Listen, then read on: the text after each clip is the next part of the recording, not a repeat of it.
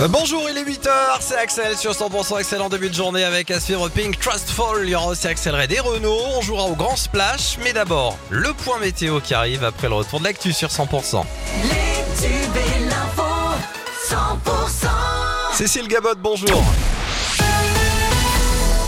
Bonjour Axel, bonjour à tous. Big Flo et Oli annulent leur concert de Tunis. Les frangins toulousains devaient se produire hier au Festival international de Carthage. En cause, la situation particulièrement préoccupante des migrants d'Afrique subsaharienne dans ce pays. Après leur expulsion par les autorités tunisiennes vers la Libye, Big Flo et Oli ont également annoncé reverser la somme de leur cachet euh, qui était prévu hein, initialement à l'ONG Médecins du Monde. Un autre artiste, Gims, a aussi annulé l'un de ses concerts à Djerba en Tunisie euh, qui était prévu pour le 11 août prochain. C'est une excellente nouvelle pour le Tarn, selon le président du conseil départemental. Christophe Ramon a réagi hier suite à la décision du tribunal administratif de Toulouse qui confirme que les travaux de l'A69 peuvent se poursuivre. Il explique dans un communiqué que cette autoroute Castres-Toulouse facilitera la vie de nombreux Tarnais. Sur les routes de l'Ariège, justement ce matin, la RD 820, ancienne RN20, est un itinéraire majeur du département. En Basse-Ariège, la déviation de Saverdin est empruntée chaque jour par 8200 véhicules légers et un nombre considérable de poids lourds, les gravières étant à proximité.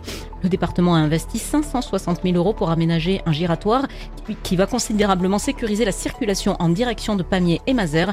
On écoute Alain Naudy, il est vice-président du conseil départemental de l'Ariège.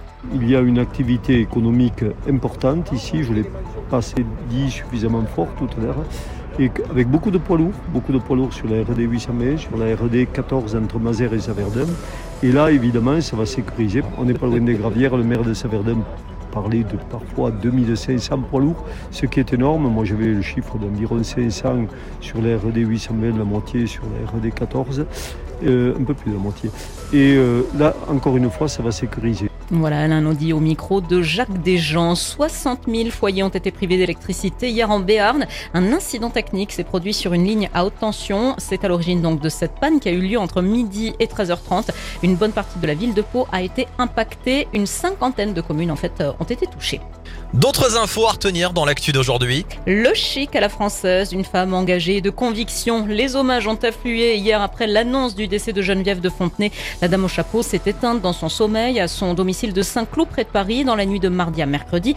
Elle était âgée de 90 ans. Dans la région, un Gersois, Jérôme Prader, l'a bien connu. Pendant plus d'une décennie, il a fait partie de l'équipe chargée d'habiller la patronne des Miss. Il se souvient, pour 100%, une dame exigeante mais généreuse. Écoutez. être avec elle euh, tous les jours à ses côtés, c'était euh, c'était pas toujours facile, mais effectivement c'était émerveillant, on grandissait et euh, et c'était une vraie passion tous les jours parce que tout devenait euh, devenait une histoire. Elle nous racontait des choses qu'elle avait pu vivre avec les anciennes Miss ou dans ses vies. Euh, parce que Geneviève, euh, comme l'a dit Elodie Gossuin, elle a eu mille et une vies. C'est ça qui était merveilleux. Voilà pour ces propos recueillis par Axel Marouga et plus d'infos à retrouver sur 100%.com. Les nouvelles sont rassurantes pour Anthony Gelon, le troisième ligne du stade toulousain, blessé à un genou, a effectué des tests dont les résultats sont très positifs hein, selon la Fédération française de rugby. Un peu plus d'un mois de la Coupe du Monde, le Toulousain a d'ailleurs entamé une course contre la montre afin d'être rétabli à temps pour le mondial. Dans le reste de l'actu, Cécile. La victoire des Bleus hier, l'équipe de France a battu le Panama 6 à 3 et file en huitième de finale du mondial. La dépression Patricia s'est déchaînée hier sur la côte ouest de l'Hexagone. Une personne a été tuée tandis qu'un enfant de 10 ans est entre la vie et la mort après s'être fait écraser par un arbre en Charente-Maritime. Une mère de famille a été repêchée sans vie autour de l'île d'Ouessant. Se baignant avec ses fils, elle s'est noyée tandis que ses enfants ont pu être secourus à temps. La justice se penche aujourd'hui sur la détention provisoire d'un policier soupçonné avec trois collègues d'avoir gravement blessé un jeune homme lors des émeutes à Marseille. L'actu continue, prochain rendez-vous tout à l'heure à 8